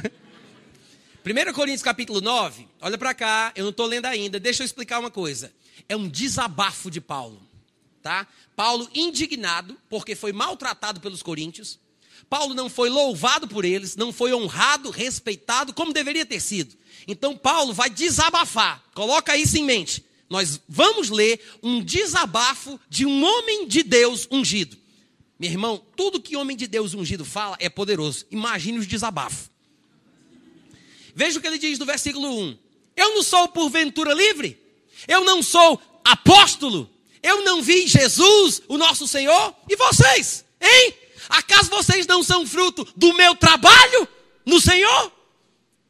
Você vai perceber sobre o que Paulo está falando. A gente já leu os versículos 13 e 14, quando Paulo disse: Vocês não sabem que aqueles que prestam serviços sagrados do templo tiram seu sustento? Que eles se alimentam daquilo que é colocado no próprio templo? Não foi assim que Jesus ordenou que eu devo viver do Evangelho, porque eu prego o Evangelho, o contexto é esse. Paulo está indignado. Alguma coisa estava errada na relação entre Paulo e os coríntios. Então ele diz: Vocês não são fruto do meu trabalho, não, por acaso, hein? Coisa linda. E no versículo 2 ele continua: Se eu não sou apóstolo para outras pessoas, como por exemplo, lá para os irmãos da igreja de Jerusalém, não interessa. Certamente eu sou apóstolo para vocês. Porque vocês são fruto, são selo do meu trabalho, do meu apostolado no Senhor. E ele diz: E tem mais, a minha defesa, triste que Paulo tenha precisado se defender. Mas é isso que ele deixa registrado aqui. A minha defesa perante os que me interpelam, me, encurralam, ficam me pressionando. A minha defesa é essa. Eu não tenho direito de comer e de beber, não, hein, compadre? Será que eu não tenho direito de me fazer acompanhar de uma mulher irmã? Hein? De me casar? Hum, de ter filho? Eu não tenho o direito de me fazer acompanhar de uma mulher irmã, como fazem todos os outros apóstolos e os irmãos do Senhor e Pedro, Cefas? Ou será que agora é só eu e Barnabé que não tem o direito de deixar de trabalhar?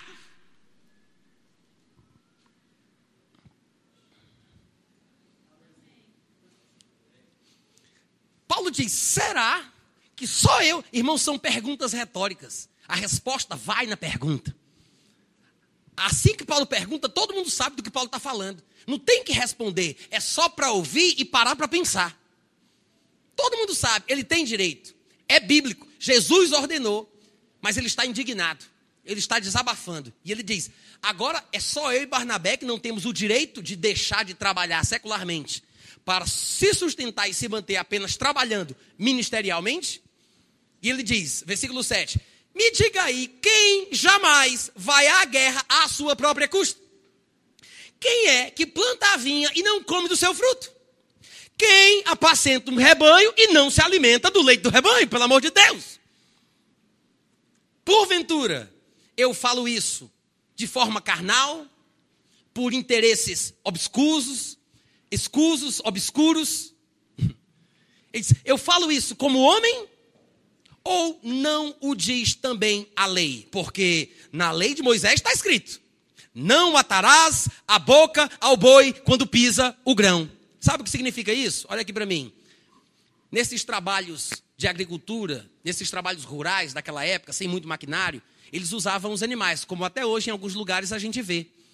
E os donos da plantação, suvinos como eram, como também hoje a gente vê, eles colocavam um saco na boca do boi, amordaçava o boi, para que o boi, cansado, com fome, não virasse e comesse a própria plantação na qual ele trabalhava. E Deus deu uma ordem naquele tempo dizendo: Não amordaces a boca ao boi quando ele estiver trabalhando, pisando o grão. Por quê? Porque se o boi está trabalhando para mim e ele está com fome, é justo que ele coma pelo seu trabalho. É justo que ele possa virar sua cabeça e dar uma mordida aqui ou ali, comendo um pouquinho aqui ou ali. Mas aí Paulo usa o texto e diz: Acaso é com bois que Deus se preocupa? Sabe o que significa isso? Que os ministros, os pastores, o seu pastor, que trabalha na igreja, deve ser sustentado pelo trabalho que ele desempenha. E Paulo está dizendo: é com bois que Deus se preocupa? Não. A preocupação de Deus repousa sobre a família de Anderson. Deus se preocupa com os pastores que serão levantados aqui neste lugar. Homens e mulheres que precisam sair do secular para se consagrarem ao ministério, para que sejam sustentados pela obra que desempenham. A preocupação de Deus. É isso que Paulo diz. Deus se preocupa não com bois, mas Deus se preocupa com ministros, com os que ele chama, com os seus trabalhadores. E Paulo mostra isso no versículo 10. Ou é seguramente por nós que ele o diz. Certo que é por nós que está escrito. Certo que é por nós, os pastores, os ministros. Pois o que lavra, cumpre fazê-lo com esperança. O que pisa o grão, faça-o na esperança de receber a parte que lhe é devida. Se nós vos semeamos as coisas espirituais, será muito recolhermos de vocês bens materiais? Resposta: claro que não. É justo. Se vos semeamos bens espirituais, é muito, é um absurdo recolher bens materiais. Quantos estão acompanhando? E no versículo 12, ele vai dizer o seguinte: Se outros participam desse direito sobre vós, falando sobre ministros que ele depois vai tocar, ministros locais da cidade de Corinto, que segundo Paulo não eram ministros verdadeiros, coisa nenhuma. Paulo, inclusive, em certa ocasião, vai chamá-los de ministros diabólicos, obreiros fraudulentos, falsos apóstolos. Guarde isso. Então ele diz: se outros participam desse direito sobre vós, nós não o temos em maior medida? E aí vem o que gera dúvida na cabeça dos irmãos dentro desse contexto. É a metade do versículo 12, quando Paulo diz: Entretanto, não usamos desse direito. Antes, suportamos tudo para não criarmos qualquer obstáculo ao evangelho de Cristo. Ou seja, Paulo disse: Eu tenho direito. Eu venho explicando isso aqui desde o versículo 1 até a metade do versículo 12. Mas eu quero deixar claro que eu não quero.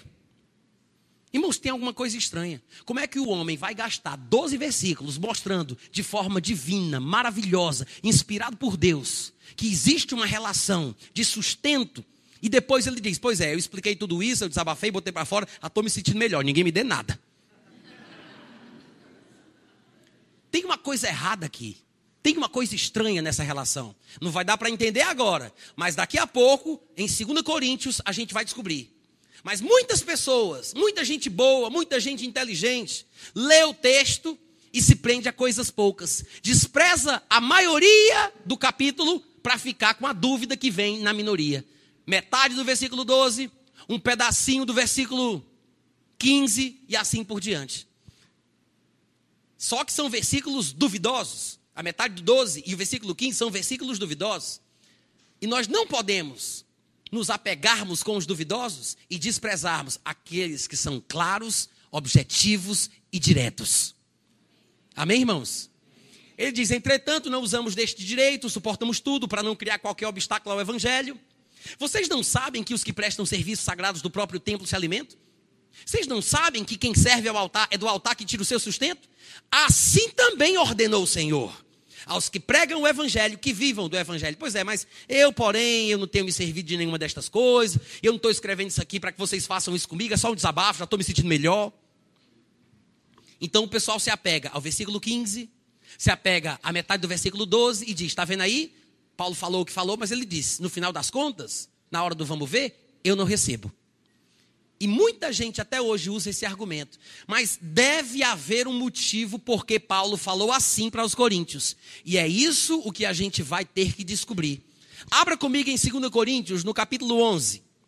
2 Coríntios, no capítulo 11. Quantos estão me acompanhando? Você está sendo abençoado hoje à noite?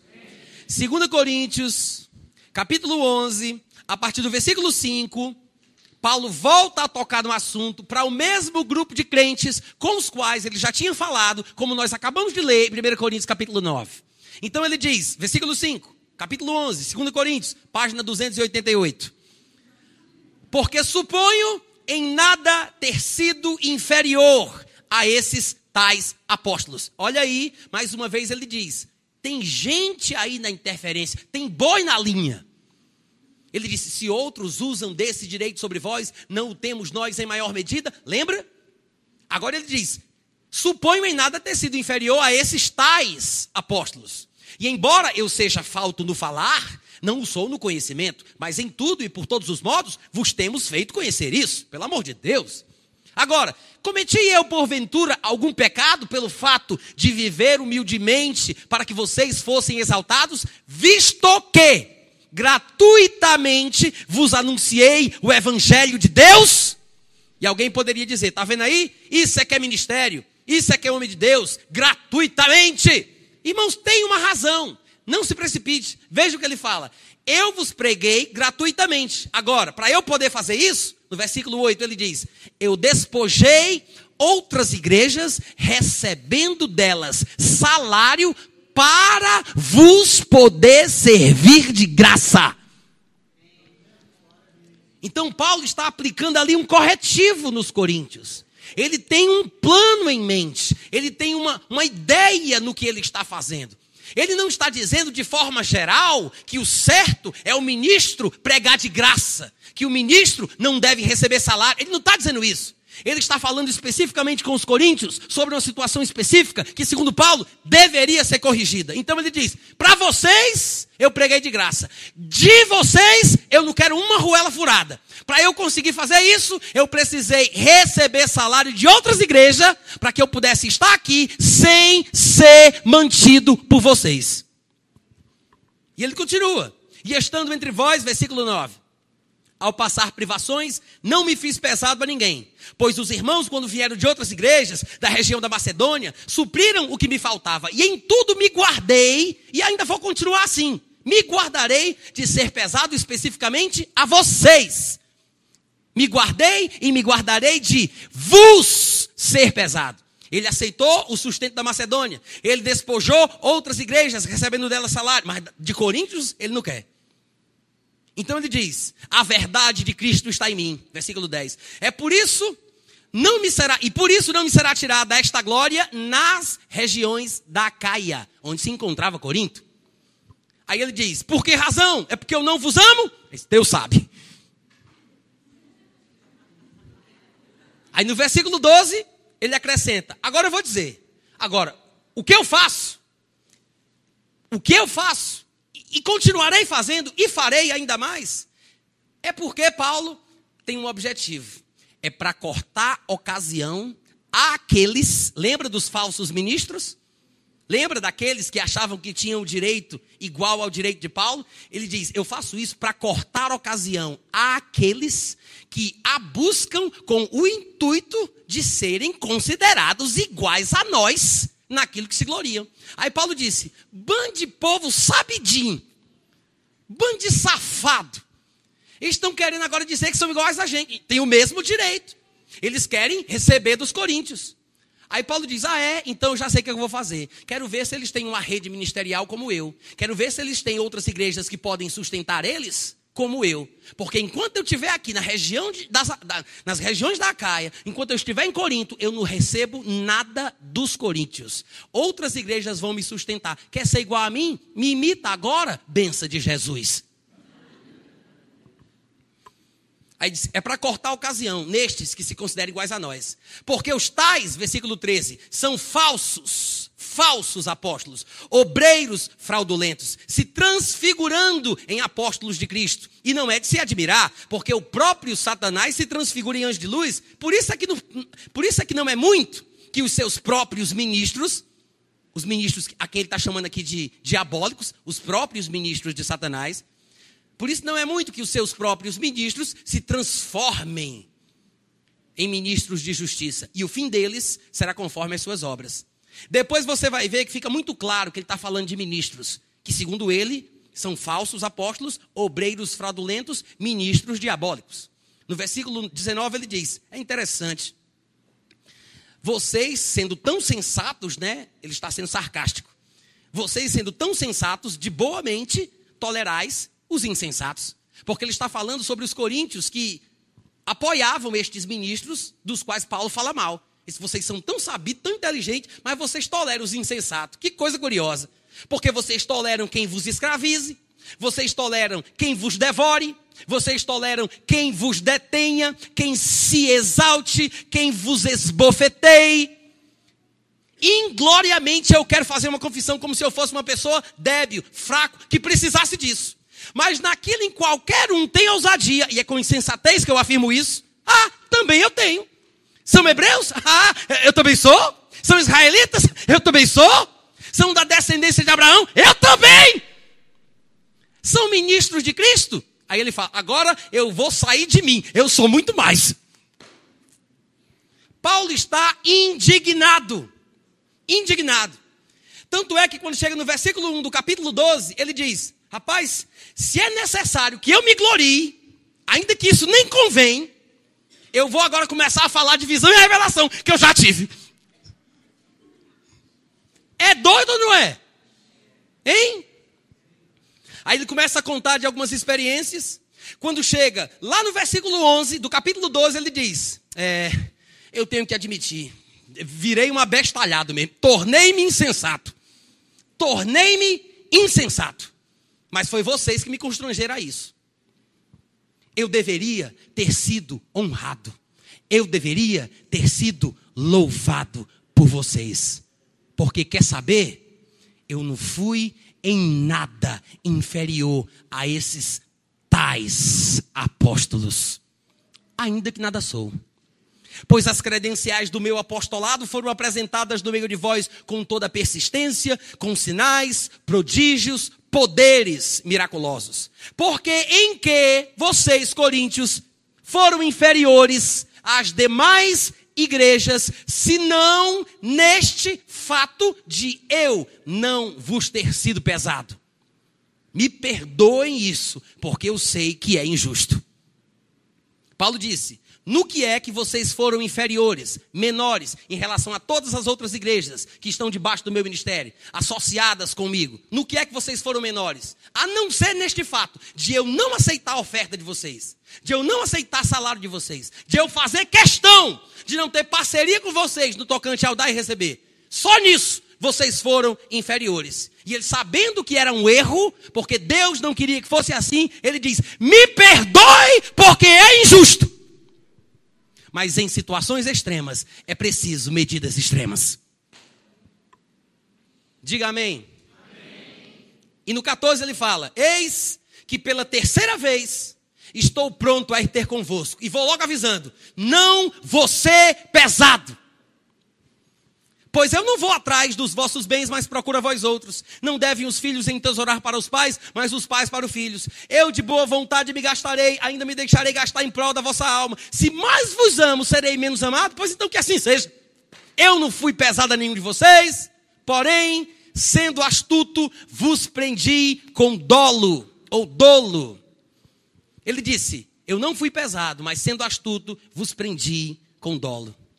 Já ouviu falar do crime doloso? Tem o crime culposo e o crime doloso. O culposo é aquele que a pessoa comete sem a intenção de fazer. O doloso é aquele que a pessoa faz com a intenção de fazer. Paulo está dizendo aqui que, sendo astuto, os prendeu com dolo. A gente sabe que isso é verdade porque ele já pediu perdão nos versículos anteriores. Ele disse que o que eu fiz é injusto. E por isso vocês foram diminuídos em relação às outras igrejas. Vocês são inferiores neste aspecto. Por quê? Porque Paulo não deixava que eles ofertassem na sua vida. Paulo disse: Eu diminuí vocês. Não é porque Paulo precisava. Paulo disse: Isso vai ser ruim para vocês. Me perdoem. Sendo astuto, vos prendi com dolo.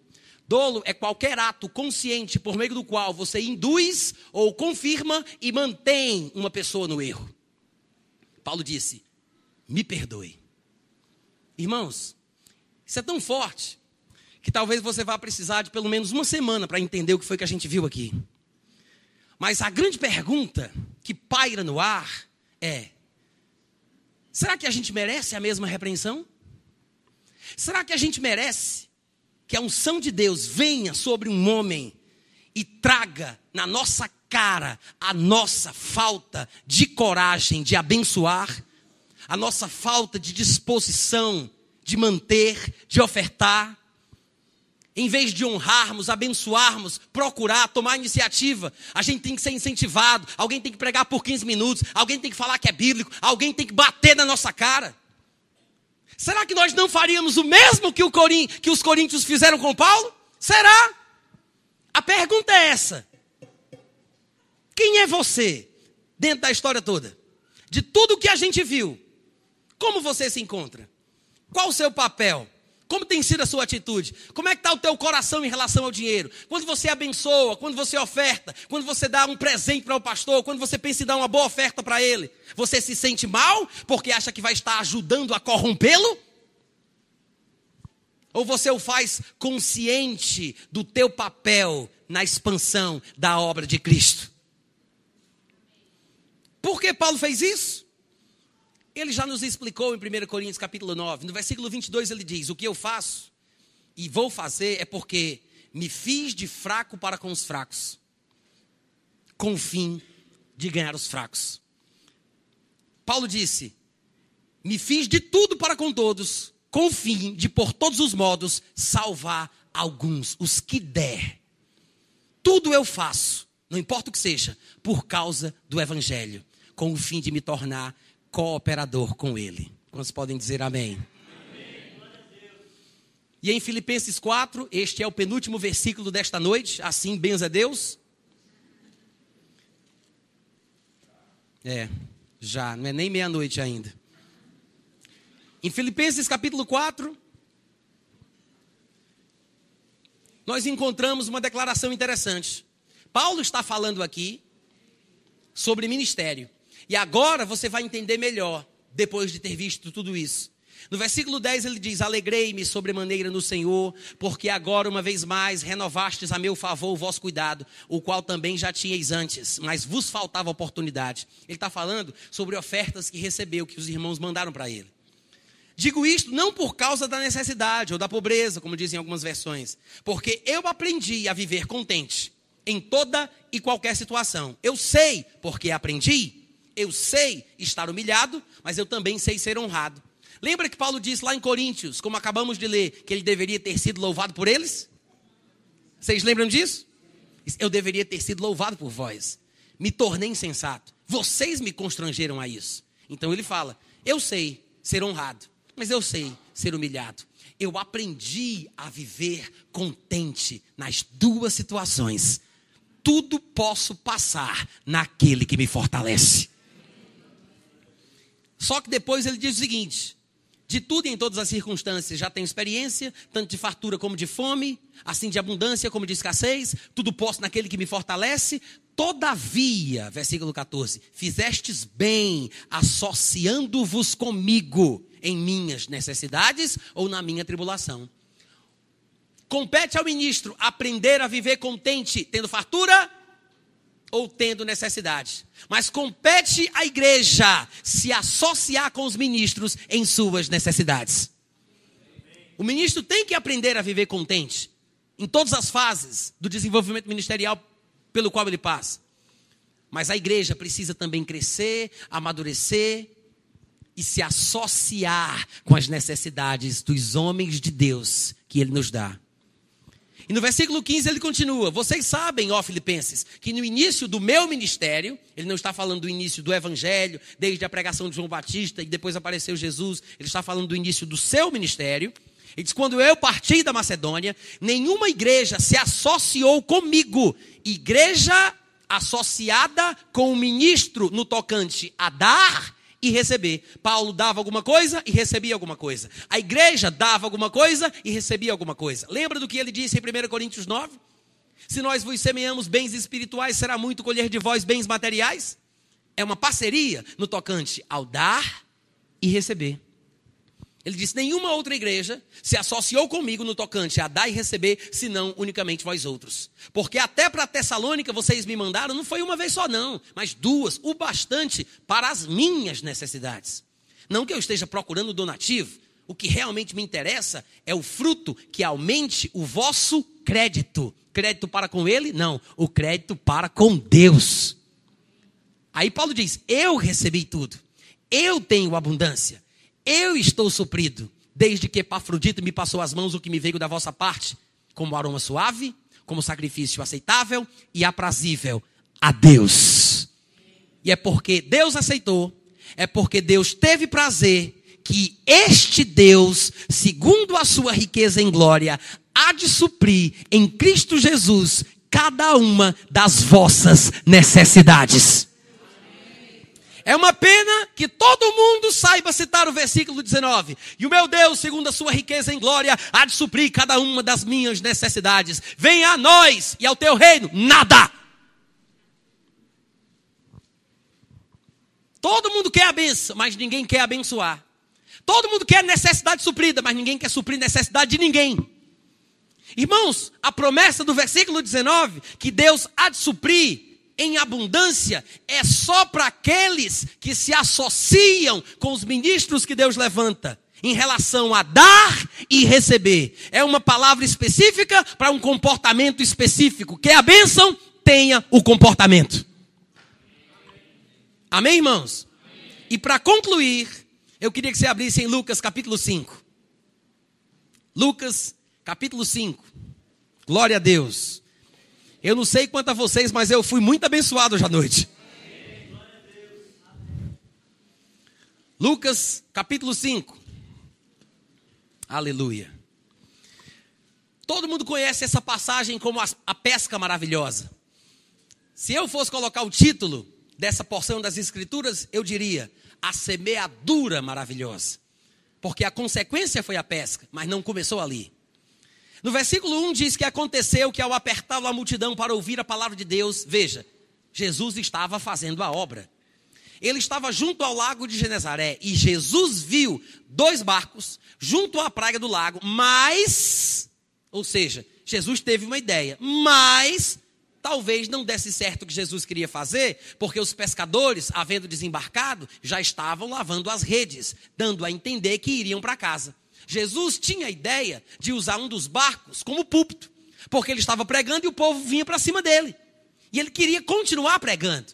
Então Jesus viu os barcos, mas os pescadores já estavam para sair. O que é que Jesus ia fazer? Pedir que emprestassem o barco, entrar dentro do barco, pedir que o afastassem da praia, para o povo não entrar dentro d'água, parariam ali na margem, Jesus continuaria pregando e daria tudo certo. Mas os pescadores, tendo trabalhado a noite toda, estavam já lavando as redes e iam para casa. No versículo 3 diz que finalmente ele entra em um dos barcos, que era o de Simão, e pediu a Simão que o afastasse um pouco da praia. E assentado, agora sim, com sossego e tranquilidade, ele podia continuar ensinando do barco as multidões. Quando Jesus achou que estava na hora de acabar de falar, quando ele acabou de falar, ele disse a Simão: Simão Pedro, faze-te ao largo, vai para onde as águas são fundas e lança as redes para pescar. Simão respondeu: Mestre, havendo trabalhado a noite toda, nada apanhamos, mas depois de ter ficado aqui esperando o meu barco de volta, enquanto tu falava, quer saber? Sob a tua palavra, lançarei as redes. Eu acho que dentro do coração dele, ele ecoava aquele pensamento dos soldados romanos que foram enviados para prender Jesus e voltaram de mãos abanando. Pedro provavelmente sentia a mesma coisa. Nunca ninguém jamais falou como esse homem. Aí quando Jesus acaba, ele diz: Sob a tua palavra, eu vou. Pedro não foi abençoado porque disse, eu vou. Pedro foi abençoado porque foi. Ele disse: Sob a tua palavra eu vou lançar as redes. Isto fazendo, veja, ele foi abençoado não porque disse que ia, mas porque foi. Não é porque ele disse que faria, é porque fez. Isto fazendo, apanharam grande quantidade de peixes e rompiam-se-lhes as redes. Então fizeram sinais aos companheiros do outro barco para que fossem ajudá-los. E foram e encheram ambos os barcos a ponto de quase irem a pique. Vendo isto, Simão Pedro prostrou-se aos pés de Jesus, dizendo: Senhor, pelo amor de Deus, vai-te embora, porque eu sou pecador. Ele percebeu: o negócio aqui é de Deus. Isso não é normal. Isso é fora do comum. Só pode ser homem de Deus. Quando ele teve consciência de que o retorno, o lucro, a pesca era uma coisa sobrenatural, ele disse: Não, eu sou pecador, é melhor tu se afastar de mim, porque eu não tinha entendido até agora. Agora eu tenho consciência. Claro que todo mundo essa, usa, usa essa passagem para falar que quando você semeia, né, você colhe. E é verdade. Quem semeia pouco, colhe pouco. Quem semeia muito, colhe muito. Paulo falou: vocês me deram, Deus aceitou. E Deus vai suprir agora a necessidade de vocês de forma abundante. Paulo disse: não que eu procure, na verdade, a oferta, o donativo, o que realmente me interessa é o fruto que aumenta o crédito de vocês diante de Deus. Então, é bíblico isso: semear e colher. Só que tem detalhes que às vezes a gente não vê. Para para pensar sobre isso. Jesus pede o barco emprestado, o ganha-pão de Pedro, né? Ele pede emprestado. Então Pedro oferta no ministério de Jesus. Ele faz com que Jesus continue pregando um pouco mais, investindo na sua vida com seu ganha-pão. Jesus usa, prega, ministra, faz o que tem que fazer. No final da conversa, Jesus, Jesus toma a iniciativa para dizer: Bom, o negócio é o seguinte: já usei, já me serviu, agora eu quero te abençoar. Não foi Pedro que disse, muito bem, Jesus, obrigado, eu conheço um pouco da lei, eu acho que se eu plantei eu tenho que colher, está na hora do Senhor repreender o devorador, cadê a minha bênção cem vezes mais? Não foi Pedro quem foi atrás, não foi Pedro quem reivindicou seus direitos. Jesus quis abençoar. Irmãos, é da natureza de Deus abençoar quem investe no reino. É natural, flui do coração de Deus. Jesus tinha que abençoar esse homem. Agora, minha pergunta é: como foi que Jesus abençoou Pedro? Como foi? Bom, as palavras são: faze-te ao largo, vai aonde as águas são fundas e lança as redes para pescar. Ora, eles disseram que fizeram isso a noite toda. Ou seja, eles trabalharam a noite toda, estavam nas águas fundas, lançavam as redes para pescar, não conseguiram pegar nada. Então o que Jesus está dizendo para eles é: trabalhe um pouco mais. Só que agora é diferente. A bênção que vai vir é por meio do mesmo trabalho de sempre. Mas depois da atitude de Pedro, Jesus diz: Não, eu sei que você já trabalhou. Eu sei que você conhece a situação. Você está ambientado aí com o Mai com a pescaria. Mas agora eu quero que você vá trabalhar de novo para você ver. A bênção vem, irmãos, pelo mesmo velho trabalho de sempre. Mas quando temos a atitude correta, cooperando com o reino, investindo na obra, Deus abre as portas dos céus. Ele escancara. As bênçãos caem sem medida. Mas não se esqueça disso. Muito provavelmente vai vir por meio do trabalho. E se o seu trabalho não tiver o diâmetro certo para a quantidade de bênção que vai fluir, Deus vai te dar um novo encanamento. Mas o importante é que você guarde no seu coração a ideia de que você trabalha com a força que Deus te dá. Você faz o seu caminho prosperar.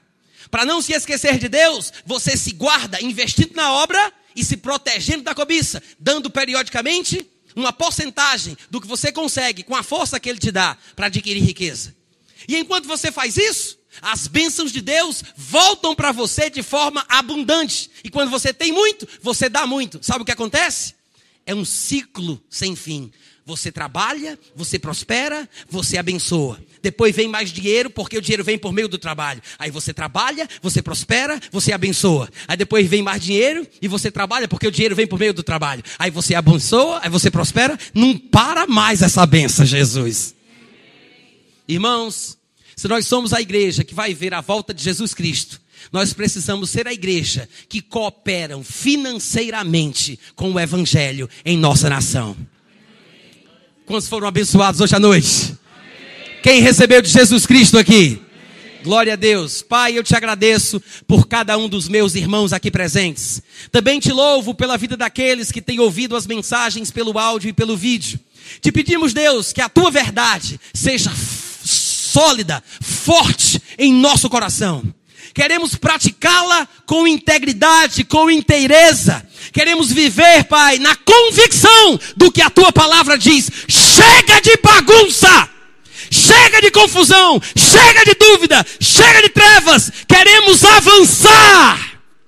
Com certeza, com a motivação correta, com o espírito certo, em nome de Jesus. Semearemos na obra semearemos no Evangelho e sabemos que tu farás a tua parte em nome de Jesus. Quantos podem dizer amém? amém. Glória a Deus, aleluia.